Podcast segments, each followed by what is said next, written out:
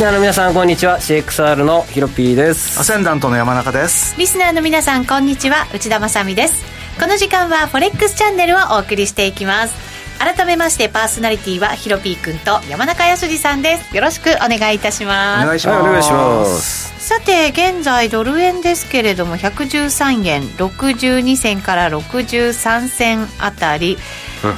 うん、動きちっちゃくなりました。動かないですね。まあもう無理ですよね水曜日まで。木曜日まで。だって FOMC だ、ね。うん、そうですね。でもなんかどうですか？結構いろんなことが織り込まれてるんじゃないかなって思ったりそう思ってます。ですよね。そうなったら？うん。織り込んでたら？ユーロドルが急騰する 逆にいくってことですか？うん。まあでもそれも怖いのでユーロ円ロングしようかなとか思ってます。なんだか動きもちっちゃいんだか大きくなるんだかねなんかなかなか難しい時期に入ってきましたよね、うん、まあそうですね、まあ、ドル円ロングは持ちっぱがいいかなと思ってます僕的に。長期的に見たらやっぱりドルは買われるよ。いやいや今のトークは年末までの話ですね。年末まで、うん、年明けたらまた違う。違いますね、まあ、年末というかもうクリスマス前後までの話にしてます。なるほど。分かりました。山中さんの見方もこの後のコーナーで伺っていきたいと思います、えー、さてさて先週3日間ですが我々フォレックスチャンネルスペシャルウィークをお送りいたしました。株価指数リリース記念オンラインセミナーと題しまして開催した3日間でしたが我々3人に投資系 YouTuber のポップさんと現役ファンドマネージャー石原潤さんが加わりまして賑やかに3日間を通してお送りしたということです、はい、あのご覧いただけなかったという方もいらっしゃると思いますのでアーカイブ番番組ホームページからご覧いただけますのでぜひぜひご覧いただきたいと思います。思います。最後はヒロピー君が締めましたけど、はい、金曜日。そうですね、まあ、ウッチーさん飛び入り参加で。ちょびっとね5分ぐらい、うん、何しに来たんだろうあの他のね番組に出る予定だったんですけど、はい、あの外から見てたら石原さんに手招きをされましたね、はい、はい、ちょこっとだけ加わって、はい、コミカルな感じで。コミカルな。2人でやっておりました。はい。名コンビにしゃべり倒すという、はい、まさにしゃべくり FX でございます、はい、そう考えると3日間本当に違う雰囲気でね、ね、山中さんやりました、うん、あとはあの初めてお会いしたポップさんがなかなかねあの簡潔な明確なトレード手法を紹介してくれたのが良かったですね。本当そうですね、いろいろ複雑なことやりがちですけれど、結局シンプルなものにこう戻っていくんだっていうねお話いただきました。本当3日間それぞれ違いますのでぜひ3日間見ていただければと思いますさあそれでは番組進めていきましょう。この番組は forex.com の提供でお送りします。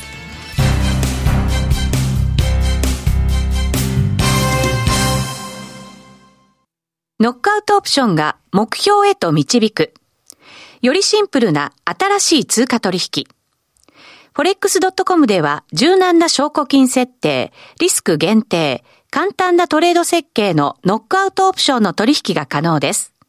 最大損失を限定し、高い資金効率を利用しながら利益獲得が狙える画期的な商品で、先通貨相当から取引いただけます。ノックアウトオプションなら、リスクをコントロールしながら機会を逃さない。トレードに優位性を。ノックアウトオプションや FX なら、forex.com でぜひお取引を。講座のお申し込みや詳細は、forex チャンネルの番組ページをご覧ください。外国為替証拠金取引及びオプション取引は、元本及び収益が保証されているものではありません。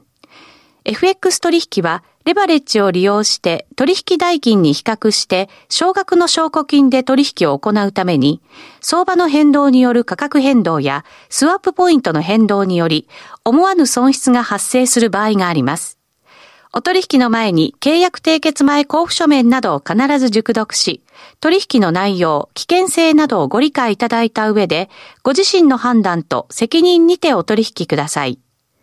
ストーン X フィナンシャル株式会社、金融商品取引業、関東財務局長、金賞第291号。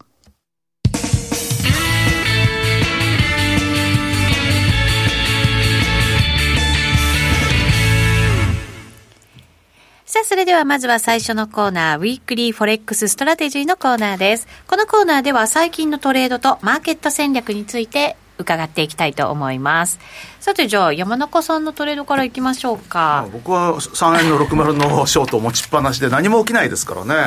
うん、ただそうこうしてるうちにもう明日 FOMC になっちゃったんでどうしようかなと思ってるんですけど、まあ、とりあえずあのストップはずっと置きっぱなしなんですよ。だからもう50銭上で114円の11銭のストップが置きっぱなしです。まあ利食いはどうしようかなと思うんですけどまあ利食いは置かないままでいこうかなと。うんそうですね、はい、だって、もう今週っていうかもうあの今週っていうかこの1週間、はい、3円台前半に行けば買いが出てくる。3円台後半に行けば売りが出てくるって感じで、うん、ほとんど50銭レンジですからね。レンジの幅が狭い。狭い狭いもう本当にで一方でまあねユーロドルもほとんど動いてなくて、はい、まあまあ、ユーロドルの方は若干高値を切り下げるような動きで。ユーロドルも重いですよね。重いですね。やっぱり欧州の方はまあ、あの FOMC の翌日 ECB 理事会が16日にありますけれどもそこでもって、えー、まあ次元措置でもってひょっとするとその再度緩和に動くんじゃないかっていう、はい、ちょっとそんな思惑もあるようなので、まあ、ちょっと上値が重たいかなってとこですね。コロナの感染もまだまだやっぱり、まだまだですし、そんでちょっと気になるのは、ええ、オミクロン株でついにイギリスで死者が出たっていう。ね、でも、すごい少ないですね。すごい少ないですよね。だから。こんだけ感染してようやく一人みたいな。でそれはあの少なくとも一人っていうね、言い方はしてましたけど、まあ、あとはあの、まあ、その方もだって2回接種はしてたわけですからね。2回接種して死亡したのか2回接種して死亡っていうのがちょっとだから、ちょっと怖い、ね、あの、今度売りの要因になったって感じですよね。どうなんだろう、年齢とかまだあんまり私ちょっと詳しいことは分かってないですよね。持病があるとかね、なんかそういうのもまだ分からないですけど、まあ、持病があるのかどうかとか、そういうのところまでは意外とじょ、ね、情報出てきにくいですよね。そうなんですよね。だからどういうふうなね、こう我々にも危険性があるのかっていうのは、うん、まあ、これからなんでしょうそうですね、あとは、まあそのまあ、重症化なのかどうか分かんないですけども、2回接種した人で、感染してる人で、なんか入院してる人もいるとかいうことで、うん、まあ、そんな状況なんで、ちょっと、ひょっとすると、イギリスはまあ、ロックダウンとまではいかないかもしれないですけど、まあ、何らかの行動制限とかっていう話になるかもしれないですよね、うん、イギリス、結構感染者増えてきてたとしても、なんかこれまでは、そのロックダウンもしないで、こう人動かしながらっていうようなね、方針でしたけど、まあ、ちょっとなんとなくそのあたりがやや変わってきつつあるかなっていう感じはしますよね。うんそうすると、まあ、イギリスをはじめとして、そこがスタートとすると、他のところも同じような動きをする可能性も出てくると。そうするとね、やっぱり欧州に関しては、なかなかね、そのコロナの感染状況と、あとは ECB でのその、まあ、要は緩和の可能性とか、あとはこんな状態じゃ、永中銀だって利上げなんかとてもとてもってとこでしょうしね、うん、利上げのなんかね、うん、結構、その確率が高まってる感じのイメージは、為替市場からの見方ではありましたけどね、うん。まあ、一時期はそうだったんですけど、どうも今、この足元の状況を見て、ここで果たして本当に利上げができるのかっていうと、まあ、利上げを賛成する人が増える可能性とか、あるいはまあ現状と変わらないとかっていうことも含めて、前回7対2でしたっけ ?7 対2、7対2ないんじゃないかと思うんですよね、それが、うん、そっか、それが5、4になって逆転するっていうのは難しいちょっと難しいでしょうね、だから逆に利上げ賛成が4に増えたとしても利上げないわけですからね。うん、4号で期待の買いになるのか、何なのかみたいな。しばらくいや難しいね。ポンドはなかなか難しそうですよね ECB も今週は理事会があるということですからね、そねそのあたりも見ながらという、トルコ中銀に至ってはもう、利下げ思惑が出てて。トルコ、ちょっとすごこないですか、うん、動きね。昨日なんか急落した後に介入して、戻してるけど、ちょっとやばそうですよね、トルコは。うんこれちょっと簡単にポジションね安易な気持ちは持てないなっていう感じがね、うん、しますけど。だから CPI その中銀が参考にしているコア CPI から考えても3%のマイナス金利ですよ、実質的にはね、うん、今回利下げなんかしようもんなら、うん、だけど多分利下げするというふうに言ってますし、最高に面白い展開 トレーダーとしては。トルコリラは本当にやばいと思いますよ、昨日なんかも相当やばかったですけどね、さすがに介入出たっていう。ダメなやつですね現物の板取引やってる方が一番いいんじゃないですか、トルコ。ねまあ、なかなかなんかこう為替が動かない中でも、材料というかいろんなイベントはあるなっていう感じがねヒロピックありますけど、うん、うん、まあ、今晩の PPI アメリカの、はい。えー、が跳ね上がるのではないかと、えー、勝手に妄想しております。跳ね上がるという予想、えー、なので、えー、予想がまあ、もはやすでに予想が前年同月比9.2%ですけどね。跳ね上がってるけどね。10%とかいかないかな。まあ、10%とかって あったとしても、ひょっとすると今月がピークっていう可能性はまだあるんですよね。それこそバイデン大統領がね、うん、あの、なんか最近妙に CPI について口出しをね、うん、してましたけれども、うん、そろそろひょっとすると落ち着く可能性もあるかもしれない。そうやって前もっていろんなこと言っちゃうのはなんかトランプ参加してるなみたいな感じがありますけど。ボケてきたんじゃないですかね。いやいや、それがマーケットの対話というならどうなのかなと思ったりもしますけどね。ちょっとね、あの、そんなことはあれですよ。大統領が そんな細かいことを、それよりもあの本当に竜巻のこととかをもっとちゃんとやった方がいいですよね。いやそうですね、うん、まあ、でもそれだけアメリカにとってインフレのこの状況というのは結構厳しいものがあるのかなと、まあ、もちろんあの一般国民の方はあれですけれども、まあ、いろいろとその外交だとかそういう目立つっていうことだとするならば、うん。っぱり竜巻の処理の方が目立ちますよね、来年の中間選挙に向けて、そうですね、うん、ここをしっかりやっぱりね、うん、ちゃんとやっていくって大事なことでしょうね。ちょっと山中さん、じゃあ、FOMC を前にと、と閉じないですね、ポジションはね。まだ一応もう、はい、まあひょっとしたらとんでもなく動く可能性もあるんですけど、まあ、多少スリッページがあったとしても、ドル円なら知れてるでしょうと、はい、いうことで、4円の1に1ストップで、50銭上コストからっていうところですね。はい、えっ、ー、と、もうね、すでにチャットにはコメントたくさんいただいていて、後ほどまた順番にお伝えしていくんですが、今目についたところでは、浜チャンネルさんが、為替はパウエルさんの会見次第ですね、という、はい、言葉と、あと岐阜の雑巾屋さんが、テーパ加速って、どこまで織り込まれてるんでしょうっていう質問も入っていて、これ、ヒロピー君どうですかね、もう織り込んじゃってる結構織り込んでるとは思います。うん、はい。なんですが、まあ、荒ぶるでしょうね、ボトムで。ですか？FMC で一発下やって ECB で反転していくイメージなんですけどもコテコテの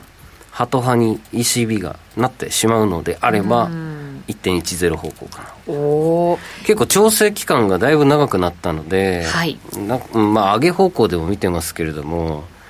そこまでもう威力が残ってないような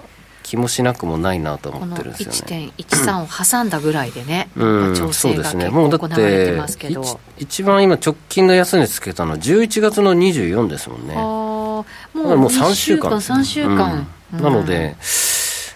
うん、戻り売りいやロングの押し目買いやっってたメンバーももう攻めきれなかったので、一回諦めてるフェーズだなとは思うんですね、そこは今まだ悩みです。って言った場合、今、ユーロドル、長らくロンあショートしてるんで、はい、まあ、持ちっぱでやっぱいいのかなとか、まだこれからあと、明日明後日にかけて考えていく予定です。まあ、でも一応 FMC はユーロドルショートしたまんまで臨む予定です。うん、はい、わかりました。これだけやっぱりね、あのユーロドルも下げてきた期間があったにもかかわらず、うん、この足元の若干戻ったところが、なんかやっぱり鈍いって見る人たちも多いようですからね、うん、そうなるとやっぱりこう、売り圧力っていうのが結構常に強いのかなという感じがね、ね。ありますよね、1.1。うん。まあ山村さん、オプションはもうかなりありそうですよね、1.10まあ、でも僕もユーロは結局のところは、上値は重いんじゃないかなと思うんですよね、うん、何があっても、うん、今のこんな状況だと。はい。買う理由がないですもんね、うん、買う理由がないんで、まあ、1.1はまだあのすぐじゃないかもしれないけど、まあ、11月安値を割り込むような動きっていうのは、なんか年内に1回見そうですよね、うん、確かにちょっと最近、ユーロ、結構膠着してるんです。よ、ドル円もそうなんですけど、うん、そろそろ動きが出てもおかしくないのかなっていう感じはしますよね。これやっぱりこの FOMC 待ちだったりとかしたんですかね、この動きって、そうでしょうね、FOMC、ECB とね、2日続くんで、はい、その前にはやっぱり動きにくいなっていうところでしょうね。うん。1か月近くこんな状態でっていうね、うん、うん。うんそうだよな、でもやっぱやっぱ下なんだよな、これ見てると。チャート的にも。うんなんか2014年の思い出す12月の。2014年というと、うん、ユーロドルとかユーロが断続的に下落していった、はい、2014年の14年の、えーと、チャート上ではですね、はい、ありましたありました。出しましょうか。はい、はい、お願いします。これですね。はい。はい。画面見れますか、あ画面が今ちょっと見れないのかな？はい。わ、はい、かりました。2014年のところでユーロドルが結構下落した場面というところですね、うんうんはい、お手元で見れる方私も今手元で見ておりますが本当に長い期間かけてガーッと下がりましたからね、うん、まあ要するにちょうど2月12月15の週から1.25から、それでも今年のあ今年じゃ2014年の最安値水準だったんですけど、はい、そっからあれよあれよと年末年始にかけて1月そして3月には1.04ぐらいまでいったんですね。はいね。なのでまずそこから2000ポイント近く落ちたという、はい、なんとなくこれをここは、まあ、これはちょっとやりすぎかもしれないですけども、まあ、幅的にはね、うん、はい、これちょっとギリシャが日もさちもいけなかったですからね。はい。そうでした。はい。うん。まあなのでじわじわとまた下方向行くのかなと。うん焼き鳥さんからそのユーロドルに関してのコメントが三角持ち合いっぽいんですが、うん、ライン抜けたらエントリーすべきかな？それとも FOMC を待ってからの方がいいかな、ね、いや待った方がいいですね。そうですか、もうもうなんか持っちゃってるって人は別ですけども、うん、じゃあこれから入るっていうのは、うん、入る理由はないですよねねイベント前にむしろ僕は手締まいしようか悩んでるぐらいなので。おおそうなんですね、うんまあ、大きなイベントですからね、うん、ここのところやっぱり金融政策に対するやっぱり警戒感、注目度というのは非常にねやっぱり高まってますので、ね。はい、やっぱり大きなイベントを待つべきだという感じなのかもしれません。それでは一旦お知らせ挟んでまだまだこの先のお話伺っていきます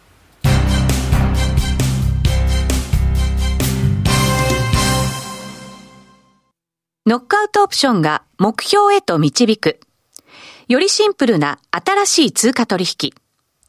forex.com では柔軟な証拠金設定、リスク限定、簡単なトレード設計のノックアウトオプションの取引が可能です。最大損失を限定し、高い資金効率を利用しながら利益獲得が狙える画期的な商品で、1000通貨相当から取引いただけます。ノックアウトオプションならリスクをコントロールしながら機会を逃さない。トレードに優位性を。ノックアウトオプションや FX なら forex.com でぜひお取引を。講座のお申し込みや詳細は forex チャンネルの番組ページをご覧ください。外国為替証拠金取引及びオプション取引は元本及び収益が保証されているものではありません。FX 取引はレバレッジを利用して取引代金に比較して少額の証拠金で取引を行うために、相場の変動による価格変動やスワップポイントの変動により、思わぬ損失が発生する場合があります。お取引の前に契約締結前交付書面などを必ず熟読し、取引の内容、危険性などをご理解いただいた上で、ご自身の判断と責任にてお取引ください。ストーン X フィナンシャル株式会社金融商品取引業関東財務局長金賞第291号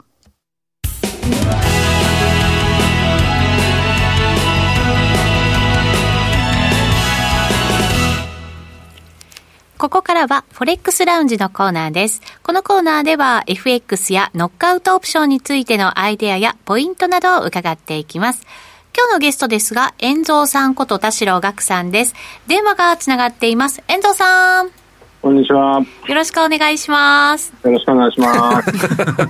ななんで笑ってるの？なんで笑ってるの？ヒロピー君。新しいな。新しいですか？はい。はいさて、遠蔵さん、えー、最近のトレードはいかがですか？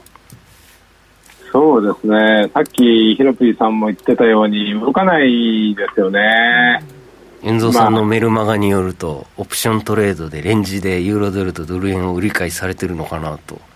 あら、よくご存知で。お見受けしておりますが。まあ、1.13とか、あのー、1.1320とかありましたからね、はい、そういうので、きょ昨日も落ち落ちましたけど、結局、1.12台後半で推移してますよね、うん、じわじわ来てるんですよね、でも今。FMC が近づくにつれて、なんか何度も上方向やられそうでやられなくて、うん、僕はショート持ちっぱなし、3週間持ちっぱなしで、どうしようかなみたいな、もう正直、半分投げやりなんですけども。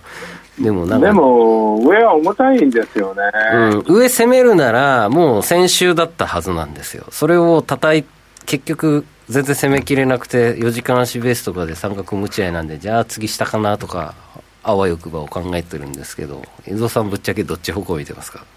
うんやっぱりユーロユーロって、ユーロドルだけ重く重いわけじゃなくて、ユーロ円も129円重いですし、うん、ただ一つ気になるのが、ユーロスイスですよね。ああ、ユーロスイス。はいはい、これなんか1.04生まれたとこピコって上がったじゃないですか。あのー、ちょっと待ってくださいね。ユーロスイス出しますね。ユーロスイス。12月6日かな。はい、スイスフラン。うわもうこれもずっと落ちてますもんね。で、まあ、今日ニュース見ると、SNB の要求払い預金っていうのが先週24億フラン増加して、この増加額は5月20日以来ということらしいんですよ。へー。ってことは、ユーロスイス介入したかなみたいな。なるほど。まあ、わかんないですけどね。あの、ただ、このなんかピコってあの、冷やし要線とその、出てますね、これ。6日の日。少し怪しい動きかな、みたいな。なんで、で、まさに16日 SNB もありますよね。うん。うん、まあ、あの、金融政策の変更はないとは思うんですが、はい。だからそういう意味ではちょっとそのいろいろな意味でスイスあのユーロも煮詰まってきてるんで、うん、あの FOMC 次第では下の可能性もあるかなと。ただ、どうですかね、もう2回、2回ぐらいだって、ドットチャートとか出ると思うんですけど、うん、マーケット一応2回ぐらいは、あの、来てもおかしくないなっていうふうに、あの、思い出してるじゃないですか。うんうん、そうですね。うん、で、今、ブラックアウト期間ですけど、ウォール・ストリート・ジャーナルのフェドウォッチャーがあの飛ばし記事出してたし、あの、うんうん、なんていうのかな、あの要はリリークっていうかそのあのマーケットの様子見るんでそれで株落ちましたけどそんなにねまだあの、うん、暴落してるわけじゃないんで、うん、僕普通に、えーと、例えば3月テーパリング終わります。6月と12月2回利上げしますだったら織り込み済みで株は上がるようなイメージ持ってるんですよね米株あの2015年の時も1回目利上げする直前ちょっと落ちたんですけど、その後上がったんですよね、はい、そうですね、なんも、うん、もうそこから利上げサイクル入って、全く上がらなかったですかね、ドルは。そうですね、うん、だから、そういう意味では、そのまだちょっと、まああの英国英国であの死者が出ちゃったとか、まあ、そういう、なんていうのかな、今回は利上げだけじゃない、あの不確定な要素ってあると思うんですけど、うん、やっぱり2回ぐらいまでだったら株も耐えられるんじゃないかなっていうイメージですよね。でこれがもう少し高価になってもう少し踏み込んじゃうと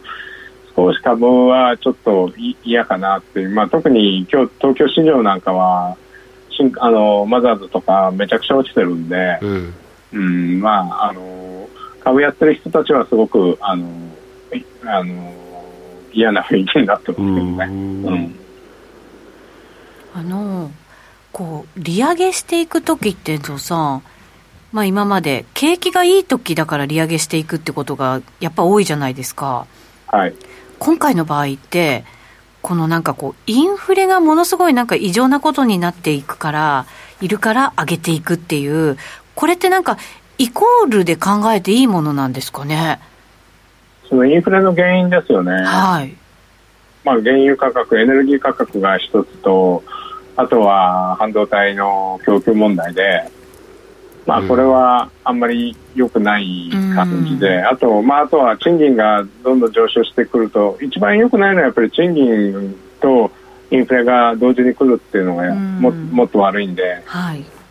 あとはもう一つ複雑に話を複雑にしてるのはあの来年中間選挙じゃないですか。はい、うん、で多分今のままだとあの民主党負けちゃうんで、うん、やっぱり突然あのパウエルさんが表現したっていうのはやっぱりバイデンさんからお前分かってんだろうなって言って 続投続投したんだと思うんですよね。あなるほどね政治色結構強いんですね。はい、まあだいぶ遅かったですよね発表が。確かにそうだ、再任の、まあ、ただバイデンさん昔、まあ、投資あのファンドっていうか運用もしてたし、まあ、そこら辺分かってると思うんでその、分かってるっていうのはマーケットのことがね。あなるほどはい、うん、あのうまくやってくれればその割と今まであのパウエルさんそのあのなんていうか上司に恵まれてないというか、うん、あのトランプ大統領に任命されたのにケチョンケチョンに言われてっていう結構あの悲しい悲しい中間管理職みたいな感じだったんですけど。確かに。FRB 議長が議長なのに、はい、ただなんかマーケットとはうまくコミュニケーション取ってるような気がするんですよねうんなんか評価されてますね最近ねはい。で、まあ、なんとなくこう、誠実そうな人柄じゃないですか。まあそうですね。真面目な感じはします、ね、就任前なんかミスター普通とかってウォール・ストリート・ジャーナルにボロクソ書かれてましたけど。なんかいいのか悪いのかよくわからないよね。なんか日本人みたい いつも中立。まあ確かに。まあ堅実な感じもね、はい、しますけどね。うん、はい。あ、すいません、遠藤さん。はい。まあだからちょっと、こっからもう、あのパウエルさん頼みというか、パウエルさん、うまくあのマーケットとコミュニケーション取ってくださいっていうところじゃないですか。うんなもうマーケット2回はもう、来年2回はちょっと分かったって、あのもう覚悟するからみたいな感じなんで、あまあそれそれそれ以上は加速させないでねみたいな、じゃないですかね。でもインフレを抑えれば別にね、うん、勝手になんか株上がってきそうな気もしますけどね。利上げ遠のいたみたいな。そう、利上げが、インフレが落ち着けばそんなに利上げを急ぐことはないってことですもんね。うんうん、ねでも、ただし燃料高を回避するんなら多少のドル高は意外とありなありなはずだと思うんですよね。そうか。エネルギーはね、またなんか、うん、輸入物価が上がってるので、PPI が上がってきてるんで、各国。そうです、ね、なので、利上げと、うん、なんかまあ利上げっていうのは、まあ、とりあえず通貨高誘導だと思うんですけども、本音、あの、ぶっちゃけ、利上げしなくても通貨高をちょっと容認してやれば、この問題 CPI は幾分か和らぐような気もしなくもないなと思ってるんですけどね。確かにそうですね。うん、遠藤さん、そのあたりどうでしょうね。まあ、今のところドル高は文句言わないのは、その、輸入インフレを抑える効果があるからかもしれない。うん、ただ、その原油と、あとサプライチェーンの問題は、もしあの感染が落ち着けば、半導体とか出てくると思うんですよ。うんただ、あの今、人手不足は否めないじゃないですか、うん、そうすると、あの職がなくないっていうかあの、賃金がどんどん上がっちゃうと、うん、あの賃金上昇プラスインフレって一番スパイラルで良くないって言われてるんですよね。だから人が取れないっていうのが今後ちょっと一番、だから下手に失業率が3.5%とか言って低下しちゃうと、それはそれで問題かなみたいな、なるほど。とこですよね。そうするとじゃあ、うん、今後、今、まあもちろん金融政策に注目集まってますけど、うん、ある時期ぐらいまで来たら、やっぱり雇用にもっとさらになんか注目が高まるみたいな時期も来そうですね。そうですね。ねこの辺、なかなか戻りにくいんじゃないかっていうにもね言われてますのでね、うん、はいわかりました。